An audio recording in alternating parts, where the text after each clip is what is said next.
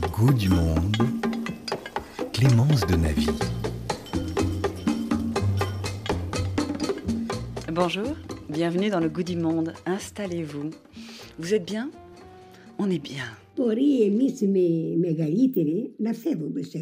Nous, euh, les veilleurs de la famille, partirons doucement, doucement, mais je suis heureuse euh, que nos enfants et nos petits-enfants continuent notre tradition, nos repas, et ils gardent notre famille vivante. Cette voix, c'est celle de Koula. Oui. Merci beaucoup à mes deux invités aujourd'hui qui m'ont envoyé cette voix. Donc ça lui permet d'être là, à Koula. Euh, Koula, c'est qui? Eh bien, c'est l'aîné des quatre femmes d'une même famille, de trois générations de pays différents, avec une même racine cependant. Euh, ces quatre femmes racontent une même histoire ensemble. Tiens, mange, tu aimes? Trapson, Paris, 1922-2022, un livre à quatre voix entre français et grec, dans lequel, et j'emprunte ici les, les, mots des auteurs, quatre femmes se racontent par le biais de la cuisine, devenue moyen de véhiculer leur culture et d'approfondir leurs liens, manger, nourrir et se nourrir, une manière de se reconnecter à ses ancêtres et avec ses souvenirs, avoir un goût de son histoire. Bonjour Marie. Bonjour. Marie Bescon-Cofides et votre maman, donc Cypris Cofides. Bonjour à vous deux. Bonjour. Euh, deux auteurs de, de, ce livre, écrit donc. Alors on va essayer de faire l'arbre généalogique, ce qui n'est pas forcément évident, mais si, en fait, c'est assez facile. Mm. Marie, vous êtes la fille de Cypris, mm. la fille, elle, de Télémaque. Tout à fait. Qui est le frère de Thrasos. Le frère de Thrasos. Donc l'oncle de Iota. Donc parce que, voilà, parce que Iota est la fille de Thrasos et de Kula. D'accord. Alors voilà. Kula, donc en fait, est votre grande tante. Voilà, exactement. Kula, votre oui. grande tante, oui. la femme de Thrasos, oui. qui est le frère, votre oncle, le frère de, voilà, de, le de jeune votre frère. C'était le jeune frère de Télémaque. Alors vous dites Iota, celle que j'appelle Pana. C'est Panayota, Panayota.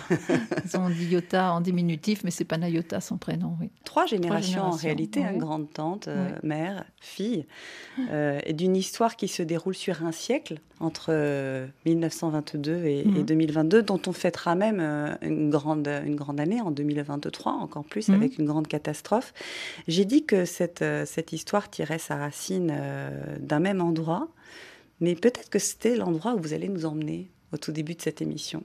Ben, moi, je vais vous emmener euh, loin dans le temps et loin aussi dans l'espace. Dans le temps, parce qu'on est à la fin des années 50 et on est dans le petit village de Katacha, près de Thessalonique, près de Catérini aussi. C'est le village où la famille est arrivée après justement 1922. Il faut dire rapidement, bon, il y a eu les guerres balkaniques et puis un traité de Lausanne qui donc tous les Grecs euh, orthodoxes de Turquie ont donc été envoyés en Grèce. Ça fait à peu près 1 500 000 personnes. Et les Turcs musulmans de Grèce ont été envoyés en Turquie. Ça fait à peu près 360 000 personnes, quelque chose comme ça. Donc, euh, ce que les historiens grecs ont appelé la grande catastrophe, puisque bon, les, les Grecs de Turquie étaient donc des gens qui étaient là avant, euh, peut-être 500 ans avant Jésus-Christ. Bon, donc, ils ont toujours été là, en quelque sorte.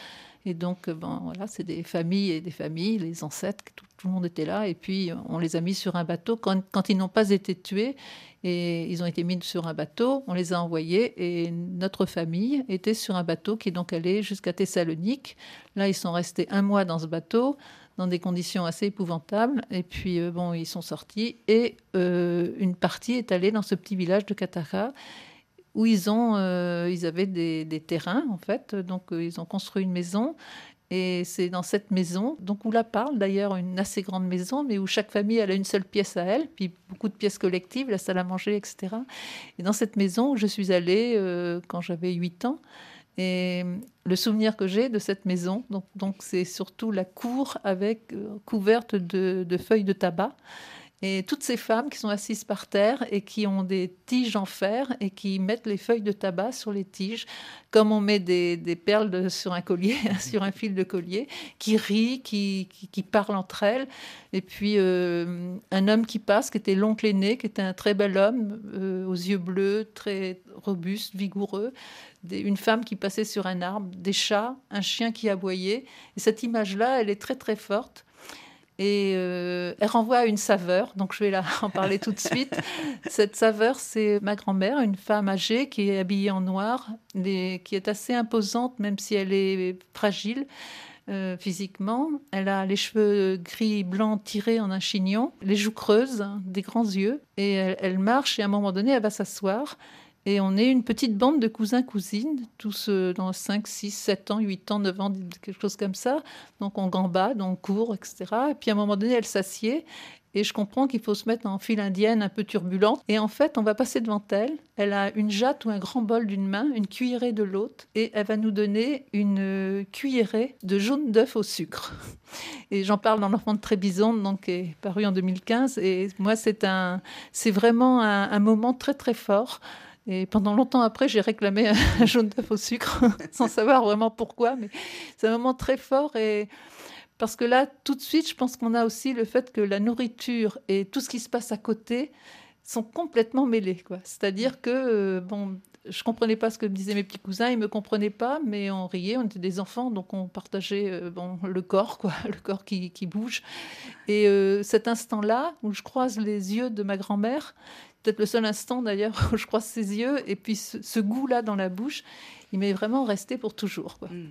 Ainsi que les ambiances pour le coup, et puis l'atmosphère. l'atmosphère, le, tout ce qui se passe avec les personnes, tout ce qu'on partage à cet instant-là. Ouais, c'est juste une bulle de souvenirs et de goût. Mmh. Marie, vous êtes allée, vous? À, à Katara Du coup, je découvre comment on prononce, parce que moi, depuis le début. Katara, ça, Katara, Vous y êtes allée à Katara, vous? Euh, Oui, oui, j'y suis allée euh, la première fois que je suis allée en Grèce, donc vers 4 ans, euh, mm. où j'ai découvert, du coup, toute ma famille grecque. Mm. C'était vraiment la rencontre sans la langue euh, à l'époque, voilà, mais où euh, c'était euh, les premiers gestes d'infection, les premiers, premiers souvenirs que j'ai, plus par des photos et des images que parce que j'étais très jeune, mais et après j'y suis retournée plusieurs fois après, mm. assez régulièrement, voir la famille. Est-ce que c'est à Catara que vous vouliez nous emmener C'est pas là-bas. Alors on vous écoute. Mais hum, moi, je voulais revenir en France un peu pour avoir les deux les deux pays parce qu'ils sont très importants et hum, parler de la maison de mes grands-parents en Touraine, où moi, mon grand-père, je l'ai beaucoup plus connu en France qu'en Grèce. Au final, on est allé ensemble euh, une fois en Grèce, mais seulement. Donc, euh, mais au final, euh, leur maison et sa maison, son jardin, c'était aussi son monde à lui et, la Grèce, en fait, un peu aussi. Et, et je voulais revenir dans, dans, son jardin à mon grand-père où il passait la majorité du temps avec les mains dans la terre et, euh, et il disparaissait toute la journée. Et moi, quand j'étais petite, j'allais le voir et au bout du jardin, il y avait un petit ruisseau et c'était euh, c'était voilà nos petits rituels euh, de, de passer l'après-midi ensemble, d'aller voir le petit ruisseau et puis après de remonter, aller manger sous le tilleul. Hmm. Alors, bah, je vais vous lire. Télémaque cultivait son jardin avec ferveur et en rapportait salades, carottes et haricots verts, petits pois et tomates, tout autant que fraises et melons, cultivés sans engrais, arrosés par l'eau du ruisseau qui jouxtait. C'était vraiment des fruits de la terre, succulents, présentés presque tels quels dans l'assiette. Dès qu'il en avait fini avec la médecine vétérinaire, c'était sa profession, il allait inspecter son jardin, bêcher, arroser. Trouvait-il une réponse à son double exil par cet ancrage passionné, endurant et muet de la terre? Vous avez vu toutes les deux mon livre, donc vous voyez très bien que le livre que vous avez écrit, je l'ai lu, relu et posté. oui, c'est un formidable livre pour, vous qui nous rejoignez euh, et qui vous découvrez euh, les deux voix de, de Cypris et de Marie, euh, et donc cet exil dont on a commencé à parler, un exil donc de Turquie, d'une mmh. terre turque près de la mer Noire, à mmh. Trébizonde, mmh. qu'on appelle aujourd'hui Trabzon. Et qui a été exil forcé, bien sûr, on l'a compris déjà, et qui a été aussi la découverte pour euh, votre père, Télémaque, euh, d'une terre dont il ne connaissait euh, ni la langue, ni enfin une terre étrangère en réalité, et qu'il a rapidement quitté puisque lui est allé ensuite faire ses études de vétérinaire en France. Mm. Comment est-ce qu'on raconte ça? Est-ce que la cuisine, c'était le meilleur moyen de raconter? Ben, Disons que pour moi, bon, j'ai écrit avant L'enfant de Trébizon, donc où j'ai reparlé de l'ensemble de la vie de mon père, à la fois comme un témoignage et comme une fiction. Donc, voilà. Donc en fait, euh, Tiens, mange, tu aimes est une autre manière euh, d'aborder. D'autres choses sont dites qui n'étaient pas dites dans le premier livre, qui pourtant lui est complètement consacré. Mon père, l'exil, ça a surtout été le silence. Il ne parlait pas de la Grèce, il ne parlait encore moins de la Turquie parce qu'à un moment donné, on lui pose vraiment la question, il dit je n'ai aucun souvenir. Bon, il était tout jeune, il a peut-être 8 ans quand il est parti, donc il ne s'en souvenait pas. Et puis, euh, il, ne, voulait pas en parler. Et une fois, il m'a dit, je lui parlais de la Grèce, quelque chose de précis, il m'a dit jamais je n'aurais cru que ça, t'aurait intéressé. Et ça, c'était tout à fait sincère et très fort. Et parce que, ben, parce que euh, il pensait que, vu la, souffrance ou la douleur, toutes les choses qu'il avait vécues qui étaient difficiles, pour lui, c'était ça son pays d'origine. Donc, il ne voulait pas le transmettre à son enfant parce qu'il voulait pas transmettre cette douleur. Et, peut-être que dans, la cuisine, dans les plats, dans le côté modeste de la vie quotidienne, on, ne comble pas ce silence, mais euh, tout ce que ce silence recouvre. C'est-à-dire il y a une vie derrière ce silence. Euh, peut-être que la cuisine, parce que c'est modeste justement, parce que c'est quotidien, ça permet de, voir qu'il y avait une vie derrière, il y avait des voix, il y avait des rires, il y avait des souffrances, il y avait tout ça quoi qui était là, qui s'agitait, et peut-être que ça nous permet de le voir quoi. Dernièrement, je parlais avec des amis d'un mot qui existe en grec, qui est klanialos qui veut dire à la fois rire et pleurer. C'est un mot assez rare parce qu'on ne le trouve pas dans le. Dans le mais il existe. Ah. En tout cas, c'est la clavia, c'est la, racine de pleur et la racine de rire. Et c'est un mot composé des deux, des deux racines. Et en fait, c'est les deux en même temps. Donc c'est un mot qui n'existe pas en français, qu'on trouve difficilement dans le lexico grec, mais il existe. Et je trouve qu'il est intéressant parce que justement, il est, il est formé de, des deux sentiments qui sont peut-être parfois très proches l'un de l'autre. On passe de l'un à l'autre. Et... Complètement. Mm. D'ailleurs, il y a aussi la nostalgie. Oui. Qui a une même racine. Oui, voilà. Nostos, le retour, et nostalgia, oui, la nostalgie, et nostimos, savoureux. Marie, d'ailleurs, vous, euh, vous parlez, vous, de votre grand-père qui vient d'un pays qui n'existe plus. Une oui, terre qui n'existe parce que donc quand il a quitté euh, la Turquie actuelle, euh, avoir des souvenirs d'un endroit qui n'existe plus, avoir qui a été reconstruit sur des bases en plus totalement différentes, même s'il avait eu des souvenirs, il a dû, il a dû les oublier volontairement et, parce que aussi euh, ça se, les souvenirs, ça se ça se partage. Ça se partage, euh, ça voilà. Et je pense que, enfin, c'est même pas je pense, c'est sûr, il y avait euh, aucune, aucune communication là-dessus dans, dans, cette famille, comme dans la majorité des familles. Et en fait, aussi par ce livre-là, ce qu'on voulait dire, c'est raconter notre histoire euh, parler aussi de cette histoire-là qui est très peu connue par les Français. En Grèce, bien sûr, euh, la grande catastrophe, euh, les Grecs pontiques, ça fait partie des, des livres d'histoire. Mais en France, c'est très peu connu. Et, mais c'est aussi parler euh, de manière générale parce que je pense que c'est des sentiments euh, et une approche par la cuisine que tous les migrants et tous les enfants et les petits-enfants euh, connaissent en fait. Qu'importe de quel pays on vient, qu'importe qu'on vienne au final d'Amérique, d'Asie ou du Moyen-Orient, c'est quelque chose qui se transmet de génération en génération et je pense aussi que la cuisine c'est quelque chose qui se transmet dans tous les exils. Mais vous le dites très bien d'ailleurs. et c'est pour ça que je pense que ça nous tenait à cœur aussi que ça soit qu'à partir de notre histoire personnelle, en parlant aussi de choses intimes de notre famille, de voilà, essayer de parler au plus grand nombre en fait. Et, euh, et c'est vrai que quand on a eu des retours ou des phrases. Euh, moi, j'ai des amis qui m'ont dit euh, Ah, mais là, je reconnais ma mère. Euh, voilà la chose où, le passage où moi, je parle de la mienne. où Ami m'a dit ah, Ma mère, c'est pareil, elle fait la même chose. Et mm. c'est pareil, c'est quelqu'un qui vient mm, mm, d'autre part aussi. Et, et moi, ça comptait beaucoup pour moi que ça soit quelque chose de plus d'universel et, et, et, parce que la cuisine est universelle aussi. Et parce que ça porte. Ça porte bien au-delà de toute frontière d'ailleurs, mm. peu importe le pays dont on parle. Complètement.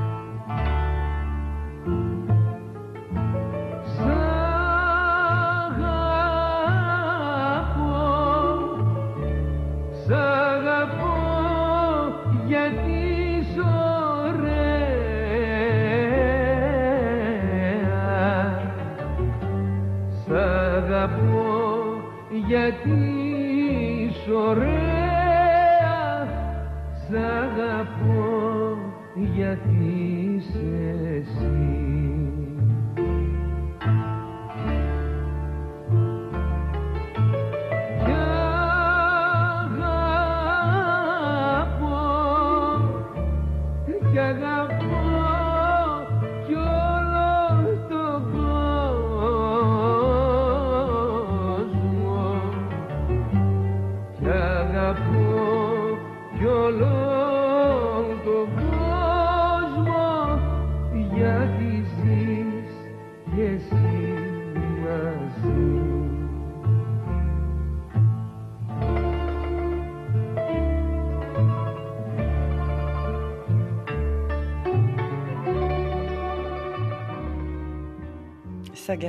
je t'aime de Dalaras. Je crois que c'est ça que ça veut dire, je t'aime. Je t'aime. Je oui, oui. t'aime, c'est bien, je t'aime. J'imagine les uns les autres chanter dans leur cuisine cette chanson parce qu'elle est, elle est universelle aussi quelque part, cette Com- chanson. Complètement, oui, oui, oui. oui, Mm. oui. Oui, comme je disais, toutes les générations dans, les, dans la famille, quand on, on l'a entendu chanter la première fois, on peut dire vraiment qu'il y avait des cousins, cousins qui étaient à, à la guitare, un otobuzuki, qu'il y avait des petits-enfants et des personnes âgées, et tout le monde la connaissait. Dès les premières notes. Ah oui, oui, oui, dès les premières notes, oui. C'est des souvenirs pour vous, Marie aussi? Oui, oui, bah, pareil, euh, c'est euh, c'est une chanson pour le coup qu'on Mm. chante euh, Mm. quasiment à chaque fois qu'on se voit à un moment Oui. donné ou un autre, euh, parce que bon, on a dans la famille des Ouais. gens qui font beaucoup de musique et, euh, et c'est vrai que c'est pareil, Mm. c'est euh, Mhm. c'est c'est une chanson qui est pour le coup dans notre famille, euh, c'est c'est notre chanson quoi, c'est- Voilà, voilà. qui rassemble tout le monde et euh, Et la double expression dont vous parliez tout à l'heure, Cypris, et les rires et les pleurs, Oui, parce qu'elle oui, serre oui. le ventre Oui, un peu, celle-ci. oui. Ben, c'est- c'est d'ailleurs, euh, enfin là, je pense à Stéphanos, un cousin de Calamaria, qui joue de la guitare et qui a des chansons, enfin, c'est ce genre de chanson qui est très euh, aux tonalités orientales et qui est à la fois il y a beaucoup d'ardeur et en même temps il y a, il y a une mélancolie et les- il y a les deux en même temps, quoi, vraiment. Vous nous rejoignez, vous écoutez Le Goût du Monde. Nous sommes avec Marie et sa mère, Cypris Cofides, Bescon Cofides pour Marie et, et Cofides pour Cypris, pour une mémoire à quatre voix. Alors cette chanson, c'est Panayota ou Yota qui en Panayota, parle, oui. ouais, qui en parle dans votre livre. Mhm. Euh, elle raconte le repas, c'est un rendez-vous. Il y a ce qui se passe avant et après. C'était une chaude soirée d'été à Thessalonique. J'étais étudiante et je revenais chez mes parents pour les vacances. La chaleur humide m'étouffait et maintenant que j'avais déployé mes ailes, je ressentais les chaînes familiales. Je suis sortie sur le balcon pour respirer. Mon père y était. Nous étions là, côte à côte, immobiles, avec le bruit des voitures, et je l'ai entendu chanter. Je t'aime parce que tu es belle, je t'aime parce que tu es toi, je t'aime. J'aime le monde parce que tu y vis, tes fenêtres sont closes, ouvre un battant que je puisse voir ton image. Il chantait donc Sagapo, une vieille chanson traditionnelle grecque très populaire. La rue avait disparu, les bruits à l'intérieur, l'appartement. Il n'y avait plus que nous deux sur un balcon de notes. Surprise, envoûtée, j'écoutais la voix douce et affectueuse d'un homme silencieux et pudique, mon père. Donc ce Sagapo, c'est très beau et on pense, en fait, c'est tout ce qui euh, file tout au long des pages dans votre livre, écrit à quatre voix. Je le rappelle parce que pour l'instant, on vous a entendu, on a entendu la voix de Kula au tout début.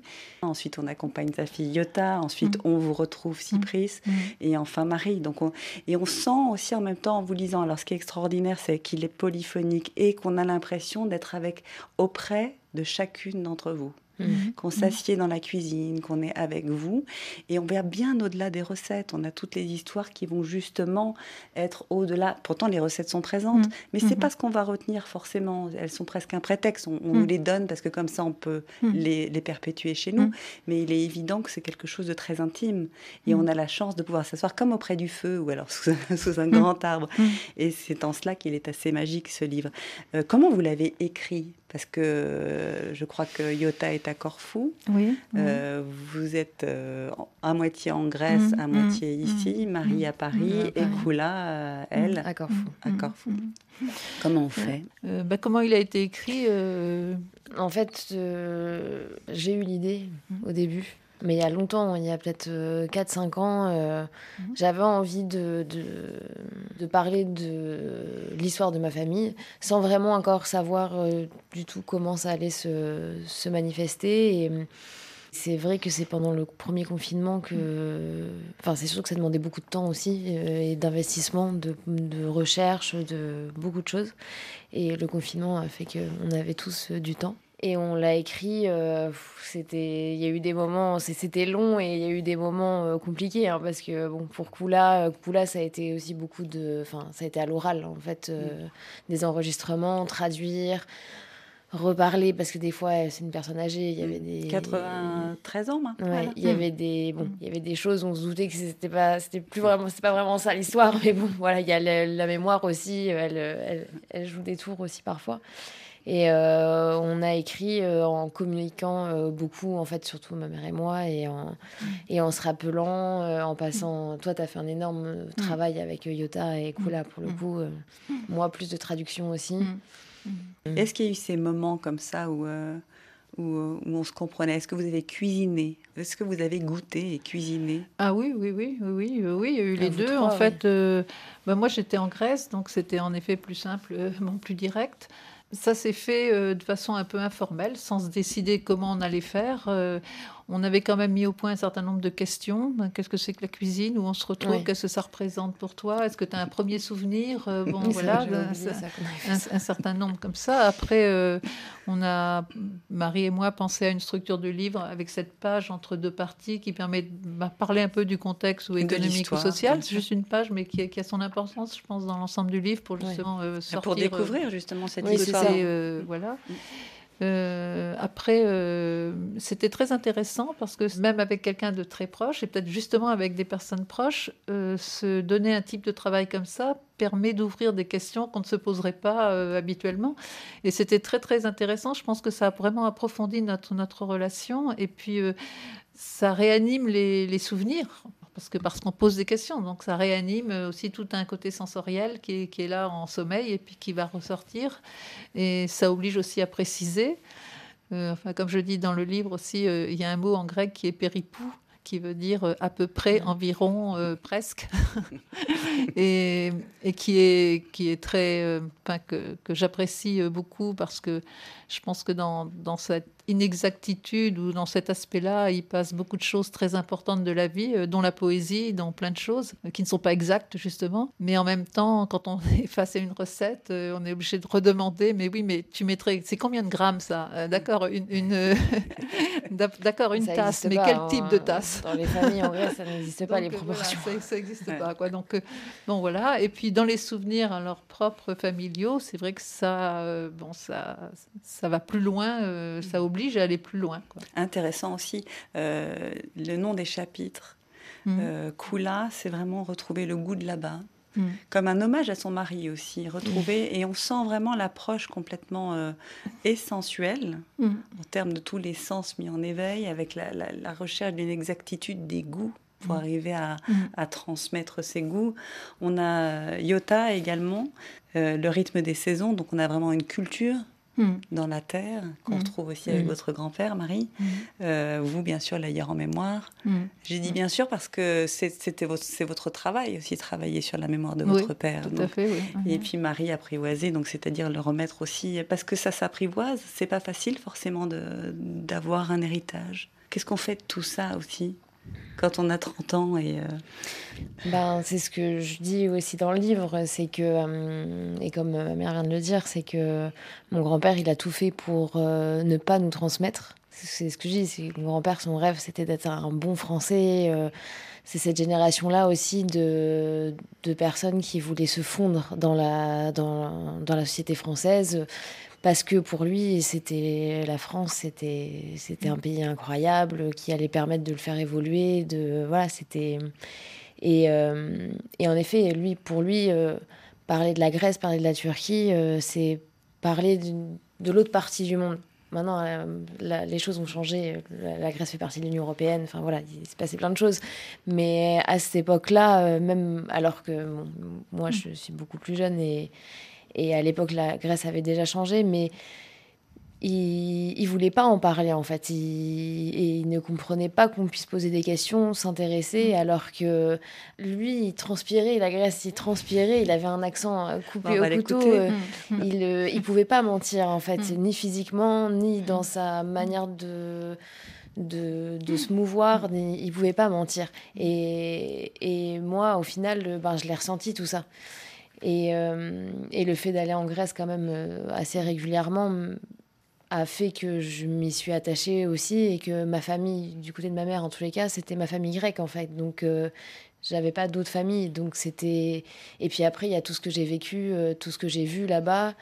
Et puis après, il y a un truc où on ne sait pas, en fait. Je ne sais pas pourquoi j'ai voulu apprendre le grec à la fac à 18 ans. Je ne pourrais pas l'expliquer. C'est comme ça, c'est dans, dans mon sang, c'est ma famille, c'est moi maintenant. Mm. Mais c'est inexplicable, en fait, je pense. C'est juste que ça se transmet sans mmh. manière, sans le euh, vouloir. voilà. je vous propose de l'écouter, votre grand-père. Enfin, je vous propose mmh. aux auditeurs, parce que vous m'avez fait ce cadeau. Donc, il faut tendre un peu l'oreille. Mmh. Ça, c'était un jour avant d'être à l'école vétérinaire. Oui. Je ne mangeais pas le matin, j'avais pas l'argent. Et lorsqu'on faisait des, des expériences chimiques, ma tête tournait. Mm. Et à midi, j'ai acheté du pain, et camembert, on ne sait pas s'il avait des verres dedans. Non, je l'ai mangé comme ça. on entend bien l'accent, c'est indéniable. Euh, ce qui est formidable, c'est que vous écrivez, euh, Cypris, ce rapport justement à cette nourriture et à la faim, mm. F-A-I-M, qui, ah a, qui a été dans sa vie, et à la faim qui, qui l'a sans doute poursuivi toute sa vie, la peur de manquer. Et dans ce titre, Tiens, mange avec un point d'exclamation. Mm. Tu aimes, point d'interrogation, il y a tout. Il y a mm. l'impératif de manger, mm. nourris-toi pour bien vivre. Et est-ce que tu aimes? Parce que ça, ça fait partie de l'amour. Et vous dites, euh, cette expression, la nourriture est un don, une mémoire. Mm. J'ai presque envie de dire, euh, la nourriture est, le don de la mémoire en elle-même. Et vous racontez, n'importe quel mets proposé, fut-il le plus simple, le plus connu, le plus humble, renferme un récit.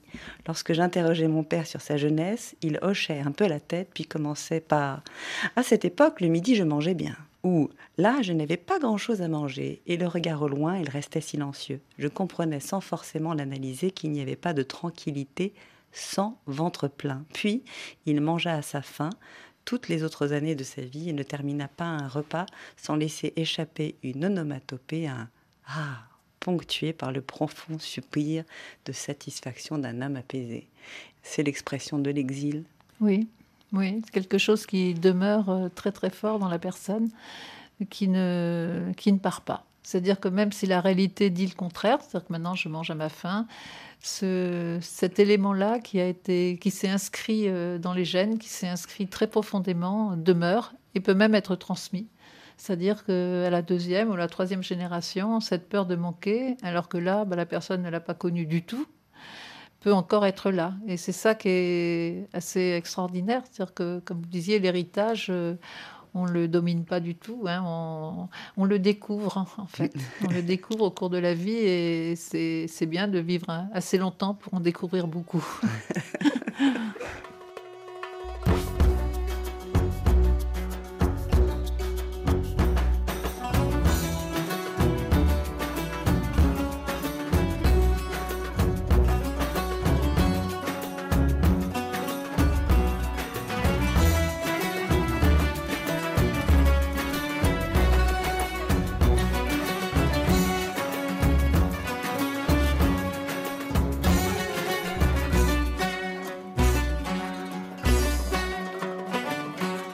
Τα δύο σου χέρια μια ανάσα Σαν δροσέρι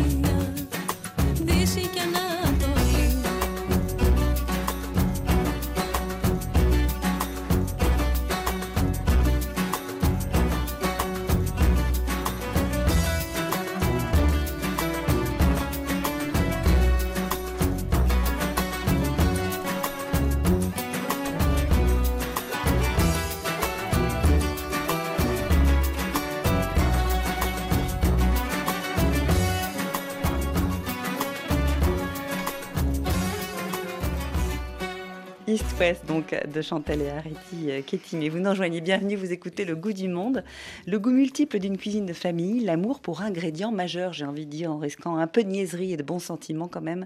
Le bonheur de se retrouver et d'être ensemble et de transmettre cette cuisine, c'est le sel de tout ce livre que vous avez écrit donc à, à quatre voix et à quatre mains, qui s'appelle Tiens, mange, point d'exclamation, tu aimes, point d'interrogation. J'aime beaucoup cette ponctuation qui, qui vraiment dit tout. Euh, on a très très peu parlé de plats jusqu'à présent. Heureusement que vous nous avez parlé des œufs au sucre, surprise. Il y a le goût du lait qui est, euh, qui est très très fréquent aussi. Et dans ce goût du lait et du yaourt, avec toute la fraîcheur et la texture qu'on devine, et aussi la critique du Du- grand-père grec qui Oui, voit du comment... grand- du grand-père grec, du père de Kula, Ouais. et qui est, comme explique Panayota, à cette époque-là, il y avait beaucoup de racisme, et elle dit, euh, bon, sa, sa fille avait fait des études, donc elle aurait pu épouser un vrai grec, Un vrai et grec. pas quelqu'un qui venait de Trapezunda, qui venait d'ailleurs, qui était, voilà. Et qui donc qui ne faisait pas le yaourt correctement, Voilà. le lait correctement. Comment s'appelle cette boisson? Oui, en turc, c'est c'est l'ayran qu'on trouve euh, très facilement en France dans les kebabs. euh, oui, voilà, c'est c'est- ça. c'est- et oui, et qui était une, une euh, boisson rafraîchissante, que, mais turque pour le coup. C'est vraiment les Grecs de Turquie qui, qui buvaient ça et qui ont ramené ça euh, Ici et là. en, en Grèce. Et euh, voilà. Ouais, beaucoup de recettes qui ont une place un peu prééminente, qu'on va retrouver chez chacune de vous, c'est la soupe. Ah oui, Mm. ouais. Alors la soupe, un attachement à la soupe, parce qu'on va la découvrir comme... euh, on a l'impression du breuvage fondamental, la Mm. soupe. Mm. Marie Bah, c'est un plat euh, simple qui rassaisit et c'est voilà, c'est le, c'est un peu la base de, de la nourriture. euh, oui, simple qu'on peut faire un peu partout, tout le temps, n'importe quelle saison. euh, et puis euh, qui, c'est quand même des soupes qui sont euh, pas forcément raffinées, mais qui, euh, qui ont du goût et qui ont des aliments différents et souvent qui, sont complètes en termes de, d'apport Nutritionnel, euh. Mm. nutritionnel. Et, euh, et oui, c'est, c'est vraiment la, la simplicité, mais euh, qui illustre bien aussi l'endroit où on les prépare. ouais. Parce qu'il va y avoir des herbes, des, des Mm. saveurs, des Mm. épices peut-être. Oui, Mhm. mais de toute façon, les herbes, en l'occurrence, euh, dans les soupes, c'est très important euh, en Grèce. En tout cas, on, on voyage de, de plat en plat. On a vraiment l'impression d'être avec vous. Et puis après, je me suis amusée parce que j'ai découvert des plats que j'avais vus ailleurs. Alors, il y a bien sûr l'aubergine de l'imam Bayaldi, donc cette aubergine farcie qui a fait Ouais. tomber euh, en Éva- panoisant. évanoui, euh. Cet imam qui est chez les Arméniens, qui est en Géorgie, qui Mm. va être au Mm. Liban, Ouais. qui va Mm. être dans plein de pays du pourtour. Euh, et bien sûr, il y a les mantis, Mm. Évidemment aussi. Et alors, j'ai découvert cette soupe de fromage qui est aigre, séchée au soleil avec du boulgour. Mm. Et là, je me suis dit, mais décidément, en fait, il faut arrêter de penser en termes de frontières, mais en termes de région. Est-ce que ça, c'est, ça saute aussi euh, au, au- enfin, à- aux papilles de, de- à vos papilles? Parce que dans les recettes que vous avez données, Kula, dans celle de Iota, dans, dans les vôtres, Bah, c'est vrai aussi qu'on a une image de la cuisine grecque. euh, bon, voilà, euh, la feta, l'huile d'olive, la moussaka, euh, et basta. Et en fait, c'est bien quand même. et c'est, très bon. Mais, euh, mais là encore, en fait, la Grèce, c'est un pays aussi qui s'est agrandi euh, très tard et qui a eu beaucoup de migration à sa construction, à son indépendance. Et en fait, euh, il y a quand même énormément de personnes qui venaient de, de plein d'endroits. Notre euh, arrière, enfin, ton arrière-grand-mère était née en Géorgie euh, parce que c'était Mm. l'Empire ottoman. Mm. Et en fait, euh, l'Empire ottoman était très très grand à une certaine époque. Donc, toute, toute cette cuisine du pourtour méditerranéen, voire aussi du Caucase et des Balkans, c'est ça la Grèce en fait. Et la cuisine grecque, elle est beaucoup plus complexe, elle, est- elle a des apports beaucoup plus loin qu'on ne peut le penser. C'est vrai que des fois, même moi, j'ai été euh, très surprise en fait euh, de voir. euh, et j'ai connu des plats euh, beaucoup plus tard et j'ai été très surprise en fait. euh, J'aurais pas pensé que c'était des plats grecs. Alors, c'est c'est pas des plats grecs grecs, mais c'est des plats qui ont été Mm. ramenés euh, De la région, euh, c'est de ça. la région, euh, de parce que des Grecs, euh, on le sait, il y en avait en Égypte, en Russie, euh, voilà. Ouais. Donc c'est un, un mélange de tout ça. Ouais, mais ça met bien les choses à plat aussi. Ça, ça permet vraiment de se dire, euh, bah, justement, cette universalité de la cuisine dont vous Mm. parliez au début, on est vraiment dedans Oui, avec oui. ces Mm. histoires. Mm. Je voudrais juste que vous me racontiez, alors qui, qui en parle Cette figue noire, délicieuse. Ah, c'est moi qui en parle, Cypris le Retzeli. Ouais. Mm. Le Retzeli. Retzeli, euh, ça c'est euh, dans les années 80. On a l'impression euh, que je saute du coq à l'âne, mais pas du oui, tout, parce qu'en fait, tout ça, ça fait partie aussi Oui, des saveurs, oui. des goûts Ah et des préparations. Ah oui, tout à fait, puisque là, c'est euh, Hélène, une, une tante donc qui nous reçoit et elle, elle, elle vient du pont du pont. Hein, bon, et elle nous reçoit et c'est la première fois que je la vois en tant qu'adulte, donc je la connais pas en fait. Et euh, comme je dis dans le livre, bon, elle, a une telle ouverture, une telle gentillesse, une telle bonté dans les yeux que bon, quand elle m'embrasse, euh, je sens toute la bienveillance qui est en elle. Et puis je suis avec euh, mon mari et, le, et Marie, qui est, qui est, toute petite, là. Et on, on s'assied et on se retrouve devant un verre d'eau. Et puis euh, cette figue confite, qui est vraiment euh, délicieuse, qui est le biscuit, à la, le, oui, la douceur à la cuillère. Et euh, après, on, en, on goûtera d'autres douceurs à la cuillère que la figue. Mais cette figue-là, là, cette figue noire, c'est vraiment, ça vient, c'est une recette qui vient directement du pont. Et comme je dis aussi, ça m'a fait, fait penser au, au loukoum dans un monastère pour le voyageur mais là, c'est tout petit, mais je veux dire, ça a vraiment le goût du paradis, quoi. C'est comblant, quoi. C'est vraiment... Euh, le sucre est au maximum, mais comme on, on en mange très peu, c'est vraiment formidable. On, on, découvre aussi, grâce à vous, ce, cette région, que le pont... Mmh. Le pont Texin, oui. Et son, et son hospitalité, mmh. qui est une marque oui, oui, de, oui, oui. régionale, on va dire, du mmh. pont. Euh, cette manière, d'ailleurs, c'est un joli nom, euh, l'hospitalité. Il est sur la quatrième de couverture. Philoxénia, oui, c'est ça. C'est euh, un joli nom. Oui. Mmh. Et cette hospitalité aussi qui est ressentie tout de suite par, euh, par Kula, mmh. qui, euh, dans sa démarche, telle qu'elle l'explique en tout cas, elle a envie de retransmettre l'hospitalité qu'elle a reçue mmh. et ses goûts, ses saveurs. C est, c est, ça, c'est une recherche aussi qui, qui vous habite, Marie, puisque vous êtes cuisinière maintenant. Oui. Et oui, c'est le plaisir, euh, le plaisir de faire plaisir aux autres euh, par la nourriture et par euh, et le fait d'aller au restaurant, le fait de c'est un pas en fait aussi euh, que les gens font pour se faire plaisir, pour se divertir, pour euh, euh, connaître des nouvelles saveurs. et ça, oui, c'est très très important pour moi. Et c'est pour ça que je fais ce métier maintenant. C'est pour moi apprendre et donner après aux autres. Ensuite. Ouais. Ouais. Alors il y a quelque chose de très amusant aussi, c'est que euh, il y a trois générations, mais des femmes qui ne vivent pas au même endroit. Et euh, Panayota est venue chez vous et elle a découvert la cuisine française, ouais. qu'elle décrit comme quelque chose de très ordonné, de plat en plat, donc pas du tout comme la cuisine grecque, où on va pour le coup mettre tout sur la table et, et savourer. et euh, il y a cette, cette description aussi du plateau de fromage oui. comme un soulagement, parce que là, pour le coup... Euh... Mmh, mmh. Comme elle dit, en, en Grèce, bon, il y, y, a toujours un morceau de feta euh, sur une table. Hein. Bon, ça, comme on mettrait du beurre en France, ou tout, toujours, ou de la graviera. Mais là, depuis qu'elle est venue en France, ben, elle aime bien rajouter d'autres fromages et faire un vrai plateau de fromage, comme en, comme en France. Quoi. Comme je dis, il y a des, des, diffusions de, de, culture, en fait. Euh, voilà, des... oui, il y a eu un, un, vrai échange, en fait, euh, mmh. aussi, parce que l'échange, il s'est pas fait que de la Grèce oui. vers la France, c'est que mmh. nous aussi, on a apporté euh, mmh. euh, quelque chose de la France, de la gastronomie française, de, et puis des, oui, de notre manière de manger aussi en France qui est différente euh, en Grèce. Les horaires sont différents, la manière en effet de dresser la table est différente. Euh, c'est c'est pas la même chose et je pense qu'eux aussi ont eu des apports de ce qu'on a pu le, leur apporter et, et parce qu'ils sont venus aussi en France. euh. C'est les, les, cultures qui se mêlent et qui se perpétuent comme oui. le souhaitait mmh. Kula d'ailleurs. Et puis je pense que nous aussi, du coup, on perpétue une autre culture et enfin la nôtre à nous, euh, ce mélange-là et qui mmh. va se perpétuer peut-être mmh. après, mais euh, et qui est unique euh, pour le coup à, à ce mélange et à, ces, à ce qu'on a pu recevoir mais c'est ça qui est passionnant, puisqu'en fait, euh, on pourrait dire qu'à chaque fois, c'est un nouveau récit que, que, que qui, qui, est en train de se créer. Enfin, là encore, comme tu disais, sans qu'on le veuille, sans qu'on décide quoi que ce soit, mais par les choses elles-mêmes, il y a un nouveau récit qui se crée et voilà, les choses ne s'arrêtent pas comme ça. Il faudrait presque boire un thé des montagnes, là.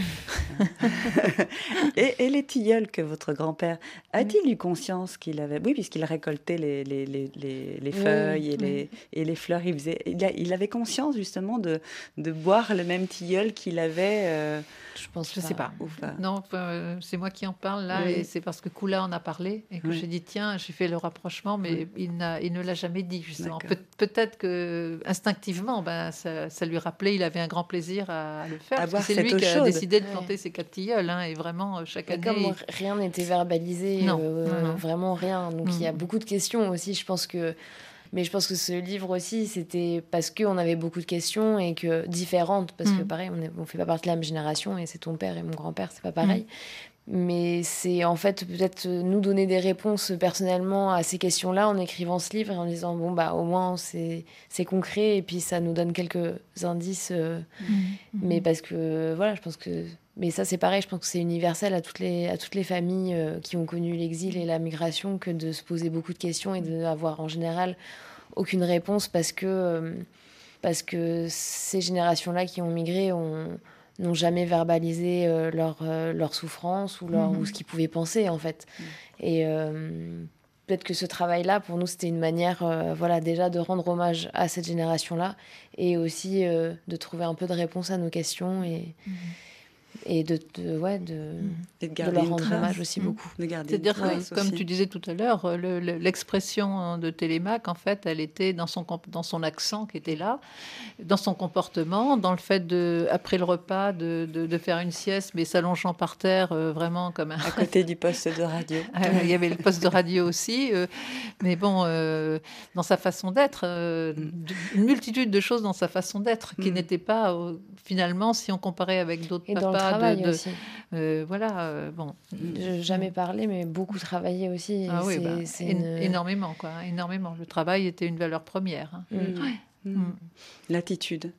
Oui, le, le fait de penser que, que c'est la porte de sortie aussi à un peu tout, quoi. En fait, qu'on peut, on peut, on peut trouver, euh, on peut trouver une lumière par le travail. Quoi. Bon, et voilà. Bon, Mm. c'est, il y avait Ça, c'est rassurant. un côté, ouais, un côté là-dessus très, très ancré en fait en lui, je pense. Mm. Euh, Moi, j'adore ce que dans. ah, Il y a un moment, vous dites, euh, vous décrivez une scène où vous êtes à, vous êtes à l'hôpital et il vous demande de, de décrire ce qu'il y a sur le plateau. Alors le salé et le C'est dans sucré. l'enfant de Trébizonde, oui. Et, euh, et puis vous concluez, il vous dit tiens, mange. Puis vous dites tu t'es redressé en parlant de votre père et tu as ce geste ancestral qui vient d'ailleurs d'avant assiette, d'avant fourchette et cuillère, ce geste de certains nomades, ce geste des déplacés, de ceux qui partagent un même plat et trempent leurs morceaux de pain dans la même sauce. Tu saisis la viande, me l'envoies d'un geste brusque de la main m'obligeant à l'attraper au vol, alors je m'en empare et je mords dedans. Tu souris, satisfait, c'est bien. Mange. c'est magique. Mm. Et on est vraiment dans, là-dedans. D'avoir écrit ça, ça vous laisse une trace aussi, parce que dans une euh, culture d'oralité, ce sont autant de mots qui Mm. restent. Mm. C'était Mm. important pour, dans votre démarche. Oui, je pense que c'est important de passer de l'oralité à l'écriture. Euh, bah, pour le futur, pour les enfants des enfants, pour euh, quand on sera plus là, pour euh, voilà, pour, parce que c'est le propre de l'écriture de pouvoir être transmise. Et puis aussi, encore une fois, quand on passe de l'oralité à l'écriture, on, on- on s'oblige à, à une précision, même, même si elle n'est pas parfaite, on, on s'oblige quand même, euh, comme disait Marie, là, à avoir des réponses. Bon, c'est des réponses ouvertes, c'est pas des réponses définitives du tout, mais Mm. peu importe ça. C'est que voilà, c'est c'est des, des éléments d'une étape et c'est important, oui. Et c'est un livre très gai, en fait, nostalgique, très beau et très gai. Est-ce que vous pourriez me parler, Marie, de Kefi Tokefi. Ouais, Mais plutôt, mot que, que j'aime beaucoup parce que euh, je pense que c'est un, c'est un sentiment que donc tokefi c'est pas vraiment traduisible en français mais euh, c'est euh, ce sentiment qu'on a quand on est quand on sent le bonheur en soi, où on sait qu'on est au bon endroit, au bon moment avec les gens qu'on aime, voilà. Et, et je pense qu'on a tous, enfin j'espère qu'on a tous déjà vécu ça. c'est au moment où on peut s'arrêter et se dire, je sais que ça va pas durer, mais là c'est le bonheur, c'est c'est parfait. Il y a, Mm. euh, Il n'y a pas.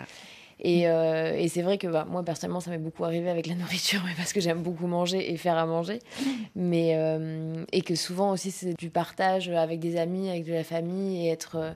Ou ça peut être un, un paysage, ou voilà. Mais euh, je trouve que c'est un mot qui est très, très beau, qui est très gai. Et, euh, et c'est dommage qu'il n'existe pas dans toutes les langues. on est d'accord, on va l'instaurer, on va lui trouver une traduction. Bah, le goût du monde se termine déjà. Euh, cependant, je vais vous demander à l'une et à l'autre, puisque vous les avez préparés, de me parler d'un ingrédient et d'un ustensile. Ah oui, ben, Ah, j'ai- plus un même. ustensile qu'un ingrédient, mais. Ça peut être et moi je vais faire l'ingrédient et toi l'ustensile. Ouais. Voilà.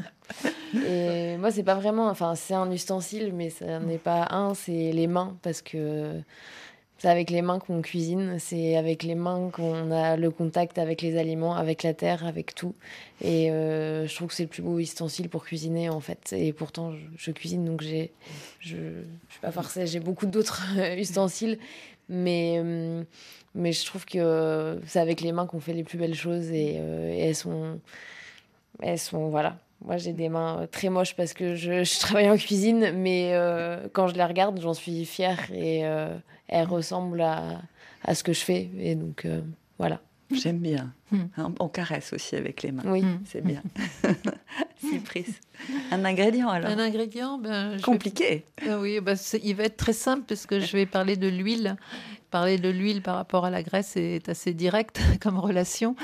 Mais je voudrais parler de l'huile de deux manières, aussi des oliveraies. Parce que euh, je, connais euh, des olivraies à Corfou, euh, par exemple. A une olivrée qui mène à un petit village, qui s'appelle un petit village traditionnel qui s'appelle Varipatades. Des olivraies dans le sud de l'île, à Lefkimi. Et ces olivraies-là, euh, je, je, trouve que si on prend le temps de s'arrêter, de les contempler, c'est vraiment, ça vous saisit, il y a une beauté qui vous saisit, un mystère, une magie. C'est vraiment euh, quelque chose de, de très beau et qui vous met face au mystère. En fait, euh, la torsion des troncs, la façon de se courber et de se redresser et de continuer et de comme un conciliabule entre les arbres. Enfin, il y a quelque chose de très fort. Et d'autre part, ben, l'huile, euh, les olives, la, la, brillance des olives, les petites corfiotes, les grosses de Kalamata, euh, le fait qu'elles soient présentes partout, le fait que l'huile, maintenant, moi, fait vraiment partie de ma cuisine, ça, plus que le oui, beurre qui reste pour beurre. les gâteaux, mais sinon, c'est l'huile. Et, euh, et puis une petite anecdote que je raconte dans le livre, mais euh, bon, une, à la taverne, une, la dame de la taverne qui vous offre à la fin du repas sa bouteille d'huile, mais qui vient de, de, son champ à elle, qu'elle a donc fait, et qui vous la donne avec euh, la fierté de l'amour. Comme tu disais, euh, je suis elles sont comme ça, mais je les aime, elles sont, j'en suis fière. Mais là, c'est pareil. Il y a une fierté, euh, et dans le très bon sens du terme, de, du don aussi, de, de, quelque chose qui est donné de l'intérieur de la personne. Et ça, c'est des moments merveilleux. On va donner le mot de la fin à Panayota. Όταν έδωσα το βιβλίο σε μία καλή μου φίλη, μου ζήτησε μία αφιέρωση. Quand j'ai offert ce livre à une amie très proche, elle m'a demandé une dédicace. J'ai alors écrit cette phrase qui, pour moi, est l'essence de ce livre et que je vous dédier. La vie pour moi, ce sont des moments, des souvenirs et des saveurs. En Grèce, nous disons bon voyage. Alors, bon voyage à Tiens, mange, tu aimes. Στην Ελλάδα λέμε καλό ταξίδι. Καλό ταξίδι στο βιβλίο μας. C'est beau, c'est une belle langue. C'était Panayota Kofidou. Merci beaucoup, Marie Cypris. Merci. Merci, Merci infiniment pour ce voyage dans le temps, aussi dans l'espace, euh, dans vos racines. Euh, je suis sûre que vous qui nous écoutez, vous trouverez euh, des échos dans vos histoires personnelles. Racontez-nous, n'hésitez surtout pas à, à, nous raconter les histoires ou les anecdotes que, que l'histoire de Marie et de Tiens, mange, tu aimes aurait évoqué chez vous, aurait trouvé un écho. Tiens, mange, tu aimes est donc publié aux éditions de l'Épure. Je vous le conseille très, très, très chaleureusement, mais ça, je crois que vous l'avez compris. Merci beaucoup à Olivier Roux et Cécile Bonissi qui ont réalisé et mis en onde cette émission. Je vous dis merci à tous de votre fidélité. Bonne semaine à tous. À samedi prochain.